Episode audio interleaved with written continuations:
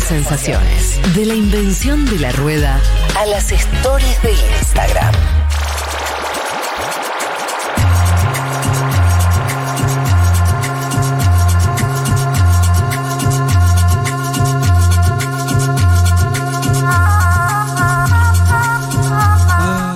Vamos entonces a lo que prometimos hablar un poquito de América Latina, por lo menos en presentación de agenda. Vamos a dar unos títulos, ¿no? Dale. Nos gustan a nosotros los títulos. Eh, tenemos muchas cosas para decir de América Latina porque eh, es verdad, estamos prestando atención en- a Ucrania, pero... Es que, Juanma, o sea, nosotros pensábamos que este año iba a ser tremendamente en lo electoral a nivel Latinoamericano. y estalló en Y bueno, y- esto. y pasó Vladimir Putin. Claro. ¿no? Pasó Vladimir Putin y dijo, no, chicos, no.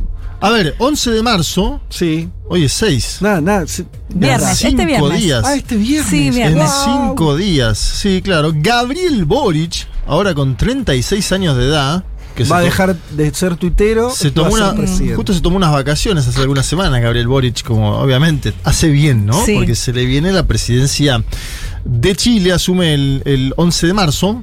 Confirmaron, mirá, Luis Arce, Pedro, Ajá. Pedro Castillo, Sí, Alberto Fernández, Álvaro García Linera, invitado de forma presencial. bien. Y- Inigo, lo decía Elman, ¿no? Inigo. La oposición nicaragüense, otro dato como para tener en cuenta en términos eh, latinoamericanos. Boris fue muy duro con, con Mm, Nicaragua. No hay invitados de Venezuela, del oficialismo, Ajá. de Nicolás Maduro, al menos es lo que yo sé hasta el momento. Hay que ver si asisten dos invitados que también están con algún tema electoral, Lula y Petro. Ahora voy a contar también eso. Escuchá el ámbito cultu- cultural. A ver. Eh, Víctor Heredia va a estar presente. Mira, Eh, y Pedro Aznar. Pedro Aznar bien, ¿no? Grabó un video, ¿te acordás? Que Sí, y sí. Y Víctor Heredia, no sé si no participó también. me sale franja, decirle. Sí, en algo tengo el recuerdo. No, que hay que mandarle algunos discos más nuevos a Boric de otros artistas. Yo no sé si Lito Nevia no, no tiene ganas de viajar, ¿no? Para con más razón. No, no, no. no. Pero bueno, Escuchá, escuchá. Su- A ver No. si la cantan esta. Claro que sí. y no puedo olvidarme lo de Hiroshima. Pero me puse una botonera a ver si la cantan esta. Este es malvado. Un dato. León Gieco no va, ¿eh? Viste que usaron la, ca- la música de León Gieco durante toda la campaña. Sí. ¿Por qué no, León Gieco? No Está- sé. está grande. Lo invitaron, pero no va León Gieco. A Ah, ver, sí. dale. No, no, un dato muy boludo, que Boric es fan de Riquelme. Sí. Fan. Y de Pipo Golosito, ¿no? Y de Pipo Golosito porque es de la, de la católica, Boric. Bueno, vamos a la política un poquito, porque estábamos ¿no? con eh, la música, etcétera. Se habló mucho de estos primeros meses del año del gabinete de Boric, ¿no? Muchas mujeres. Una de ellas, Isquia Siches, ministra del Interior. Y traigo un audio de Siches, y también me gustaría escuchar a Juan y por supuesto a Leti, que también estuvo en Chile, para ver porque va a haber muchos cambios en el gobierno de Boric. Ya hay algunos notorios que tienen que ver con nombres, apellidos. Pero con- ya mu- muchos cambios respecto de lo que habían a- anunciado. Al piñerismo, al piñerismo. Ah, ah, ah, a la derecha. claro, va a haber cambios, muchísimos. Pero también puede haber continuidades. Mm, No sé si muchísimas, pero continuidad. Se habla mucho del ministro de Hacienda como una especie de continuidad macroeconómica, algo así como una salida chilena a la peruana, ¿no? Viste que en Perú cambian los presidentes, pero el que está en el Banco Central es el mismo hace 15 años. Se habló mucho también de la posibilidad de eso en Chile. La nueva ministra del Interior, Isquia Siche, que fue, eh, se sumó a la campaña en la segunda vuelta, Claro, ¿no? Si no me después de equivoco. la primera vuelta se suma la presidenta. Cuando el, cuando el, el Cuco Cast avanzaba, Boris dice, traigamos a Isquia, tiene un buen nombre. Sí, de hecho ella lo hizo con un discurso que se Sí. largaron a llorar. Ella se emocionó diciendo, Sí. hoy me levanté, miré a mi Ah. hija a la cara y Ala. dije, tengo que, estar acá. Bien, Chile tiene muchos problemas que lo mencionaba Juan. Frontera eh, superior, problemas migratorios, un conflicto histórico en lo que es eh, la macrozona sur, es decir, el sur del país, ¿no? Que tiene que ver, bueno, eh, con, con cuestiones muy particulares. Y eh, Piñera decretó estado de excepción en esa macrozona sur, ¿sí? El sur del país. Eh, ahora Juan nos podrá avanzar un poco más sobre esa situación.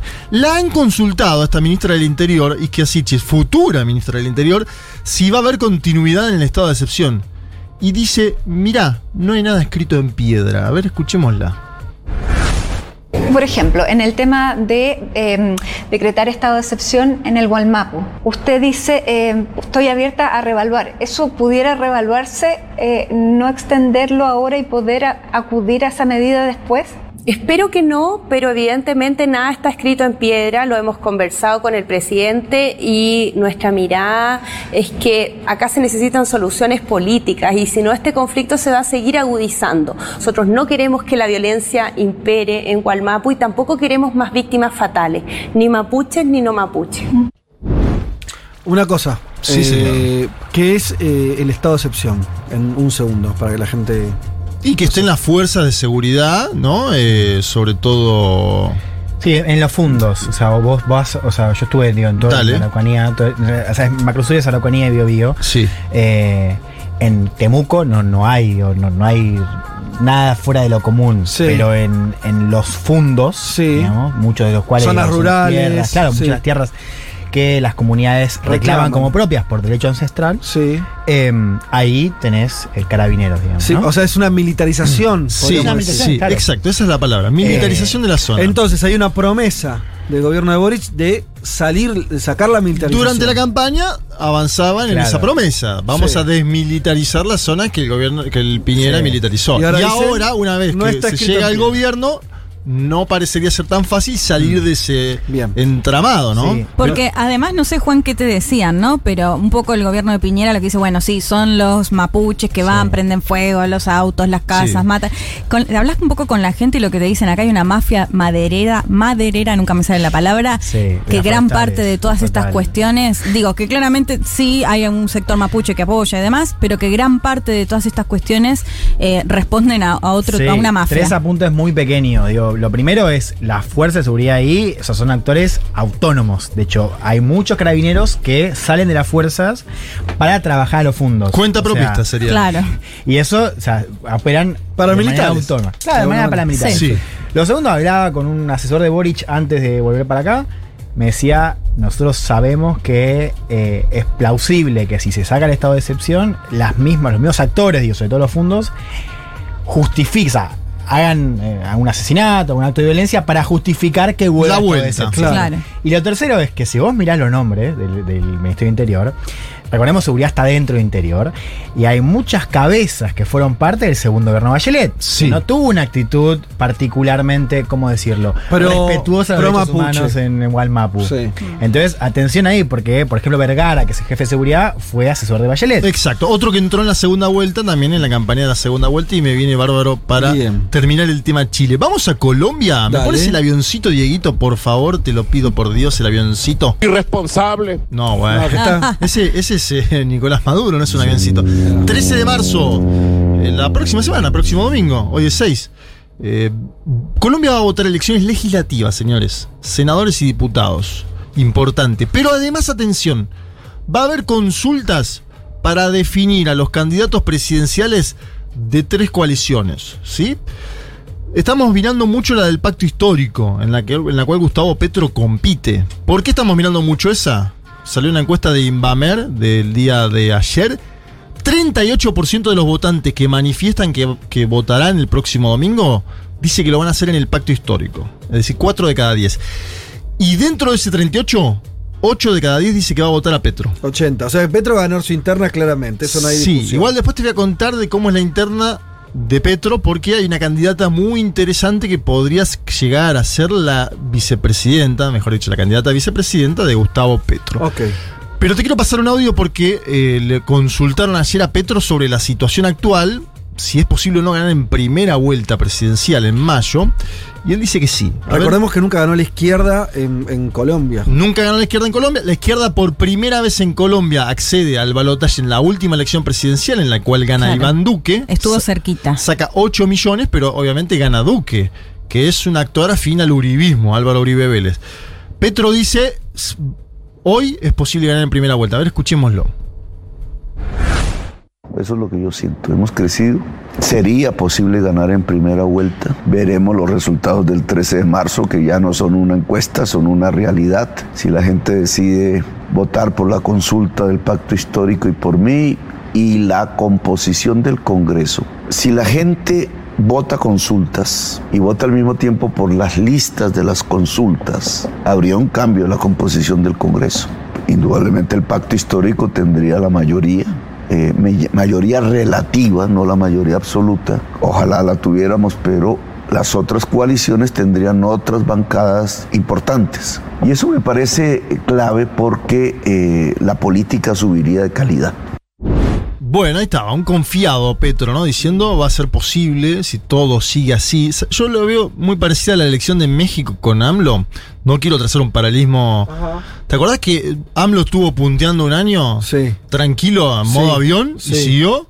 No así la de Brasil, que después ¿Cómo? Y ganó después cómodo. Ganó cómodo, tranquilo, pero ¿te acordás que se decía, y, y va a llegar la izquierda en Sí. México, ¿te acordás? Sí, sí, sí, sí. Bueno, hoy en Colombia veo un escenario así, hoy, te digo hoy, porque también esto es política y es América Latina, Obvio. es muy que, dinámico. que no se copetee por las dudas en el Perdón, medio. una cosa más con Colombia. ¿Te acordaste? Sí, no, por eso, eso por ahí festeja poco. el domingo que viene. y- Y se pone en pedo. Pero No, no, le- no le fue mal con eso, o sea, no, No. bajó en las encuestas. ¿Cómo era borrachines por Petro? Sí, claro, se algo armó una así? campaña, es más, ponían, ponían, viste, Pero fue, se le patinaba la R, viste, señor. lo, lo hicieron meme, viste ese, ese famoso momento que estás, el momento, el día después y decís, no tomo más, y lo ponían, a, lo, ponían a Petro con eso. eh, rápido, el vino tinto. rápido dos cosas. Eh, la, la interna de la derecha, ¿cómo es?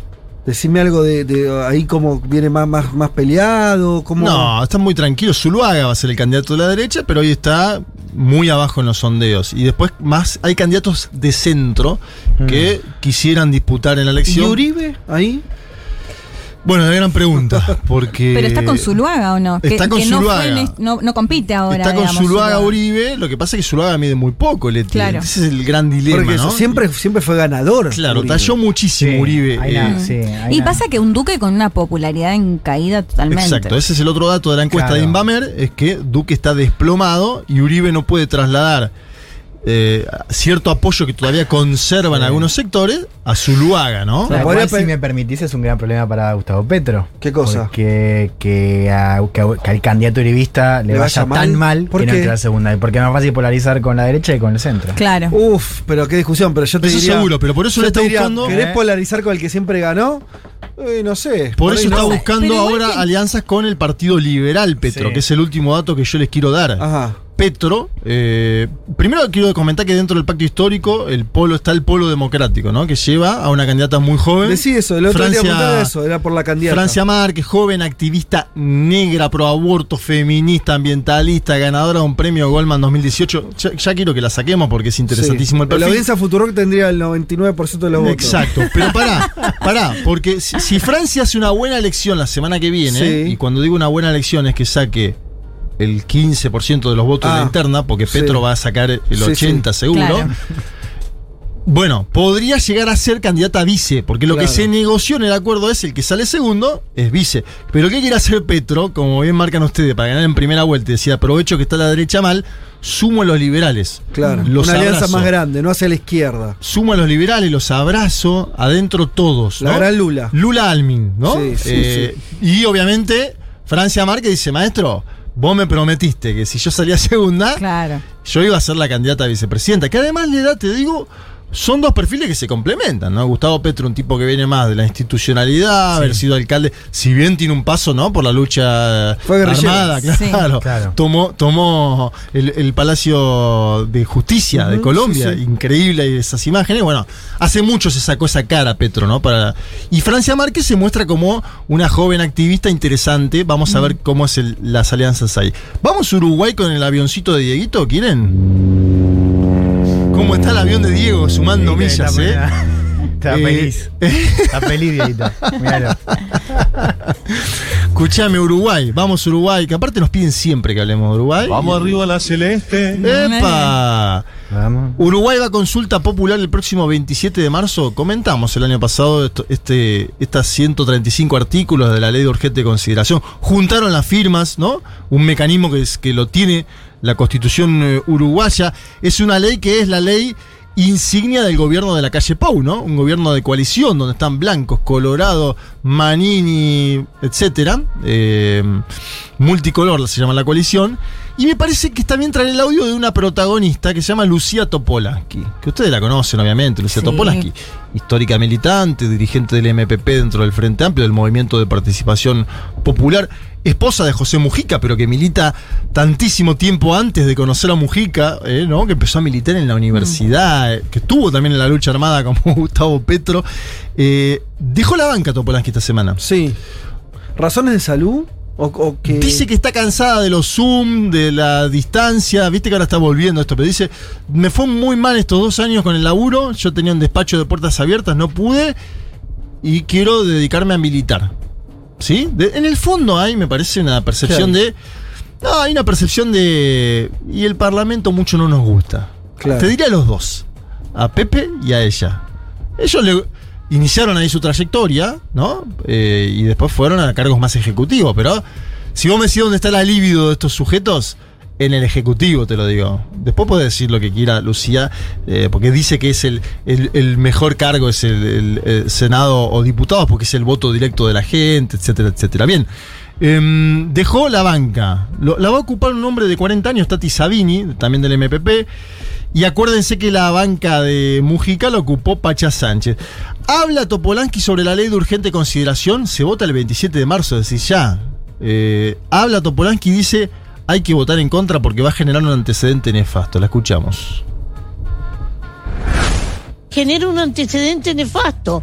Y yo creo que esto es lo peor de la ley de urgencia, porque esto habilita que el día de mañana, ojalá no se dé nunca en Uruguay, aparezca uno de esos estrafalarios que gobiernan a veces otros países y meta una ley y tenga los votos y meta una ley de 5.000 artículos y te mata, porque esto lo, lo acaba de abrir la puerta para esos escenarios. Igual de to- Entonces, yo creo que es una ley mal parida, metió cosas de urgente consideración que podría haberlas.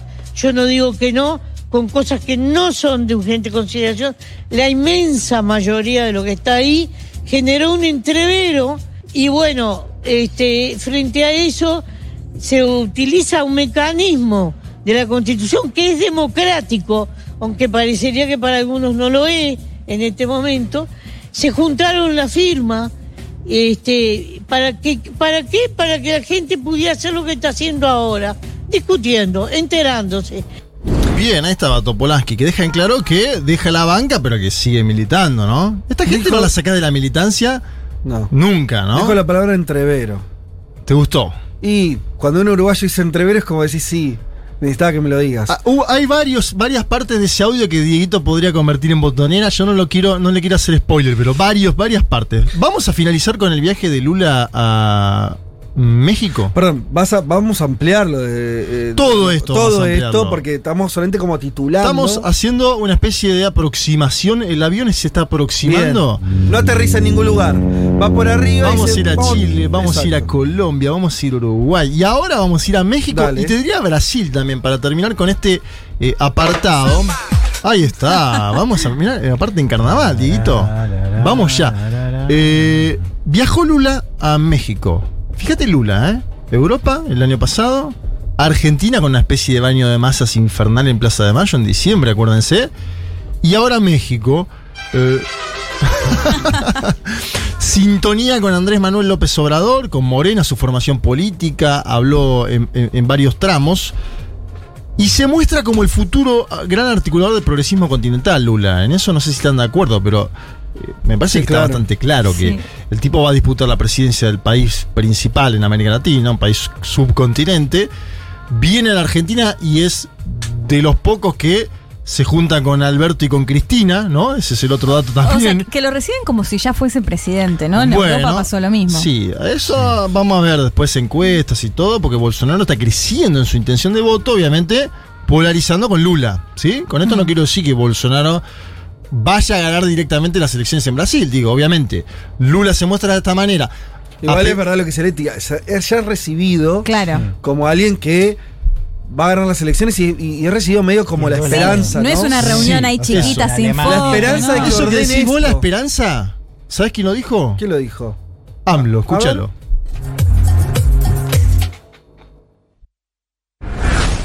Es un dirigente eh, reconocido, muy importante en Brasil, en América Latina y diría en el mundo.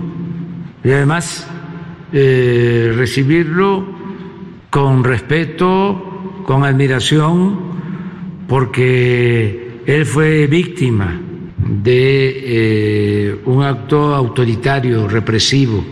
A él le fabricaron delitos y lo tuvieron injustamente en la cárcel. Bien, interesante esto que dice AMLO, porque acuérdense que AMLO se decía que no iba a participar de la política exterior, que le importaba solo la política doméstica, ¿no? Nada que ver. El tipo. Ahí te diste razón, ¿ves? No, no, no, no yo no lo quiero decir eh, porque alguien, alguien lo hubiera dicho, sino porque te- se tenía esa perspectiva, Sí. ¿no? AMLO va a mirar solo Sí, por por el peso adentro. de Estados Unidos, ¿no? En su canasta. También, pero el tipo está metido. Y atención con México, porque acá decimos Brasil, fecha 2 de octubre, falta bastante. México va a votar una consulta popular sobre revocatorio sobre Andrés Manuel López Obrador, al mejor estilo Hugo Chávez en su momento. Ajá. Sí. AMLO dice, el 10 de abril los mexicanos, las y los mexicanos van a votar si sigo o no en el cargo. Jugado. ¿Sí? Jugado, pero a la vez sabiendo que tiene buena aceptación. Las encuestas marcan un 60% más menos de Uno de, uno aprobación. de los pocos casos que le fue bien en pandemia, ¿no? Sí. Digo, le fue bien no habiendo hecho bien las cosas necesariamente, porque en México no es que no es que le pasó la pandemia por el costado. Pero le fue bien en qué sentido decís. que esto se que mantuvo en dice 60% de Juanma, aprobación. que no bajó la En general, viste que le fue mal a los gobiernos, un mal momento. Sí, de no perdió la mayoría, perdió Escalera, pero no la mayoría. Y que eso que se una mandó unas cuantas. Eso te quiero decir. No es que la Al gestión de principio decís- salgan, Sí. salgan. cuando Nadie toma de modelo México sí. como gestión. De hecho, hasta ahí suba anotación de muertes. Digo, fue medio un desastre, pero bueno. Mantuvo Ahí hay algo político que generó Sí, sí. Morena. Un ca- me parece que el cambio fue previo. El cambio político en México fue previo, lo que generó Morena. La llegada a las gobernaciones, muchas mujeres involucradas. Claudia Sheinbaum, candidata probablemente a ser presidenta eh, para el próximo periodo. No hay reelección en México. Alcaldesa de Ciudad de México o El el, otro. O eh, el canciller Marcelo Ebrard, digamos. Son los dos nombres que están hoy circulando. AMLO se intenta parar por encima y por eso también hace esto, para decir, Claro. acá el que manda en Morena soy yo. Lo que la dificultad, Fede, y para concluir esto, es la cantidad de participación que vaya a haber el 10 de abril. Porque acuérdense que AMLO hizo hace poco una consulta sobre los expresidentes mexicanos y si se podía Ah, abrir o no. muy mal ahí. Sí. Votó O sea, poca gente. Claro, Claro. poca La duda ahora es si participa o no de gran forma la oposición, llamando a votar contra AMLO, o si directamente dejan que AMLO haga su consulta popular en el plano interno, te diría. Aún así va a ser una consulta popular legitimada por el ente electoral mexicano. Eso va a ser el 10 de abril. Así que cargadísimo. Sí, Desde- todas, las cosas que me nombraste que fueron 800.000 Sí, entre marzo y abril. Y bueno, O sea, no es que yo me digo. dijiste Pará, y el 10 de en abril, agosto. saliendo de Latinoamérica, elecciones en Francia. Además, Francia que está, ¿no? El que se mete en, en el balotage va a disputar con Macron. Ah, hasta Mira, hoy Macron no está dentro. que venga, apostemos en Francia. Dale, dale. Gana la derecha. Gana la derecha. Claro. Ah, qué piola. No, no, no. derecha. No, En bueno. Eh, claro, es verdad. eh, lo que está diciendo es que no hay candidatos Pero eh, qué la competitivos de derecha de Yo me voy a Macron, jugar, chicos. Ahora la moderada Mary Le Pen. Si gana Melenchon, vamos a hacer una comunicación Melenchon contra Elman. Bueno, el avioncito latinoamericano por acá, acá se queda. Se queda entonces en, en México. ¿Te gustó el avioncito? Me gustó. ¿Viste a Sí. si lo tiro en Segurola? Y vas a tener que empezar a, a desarmar cada uno de estos paquetes. Ojo, no lo pidan ustedes, ¿no? Eh, Elman y Leti no pidan No, el ahora lo avioncito quiero en yo sus también. columnas, ¿eh? Ahora pidamos el avioncito.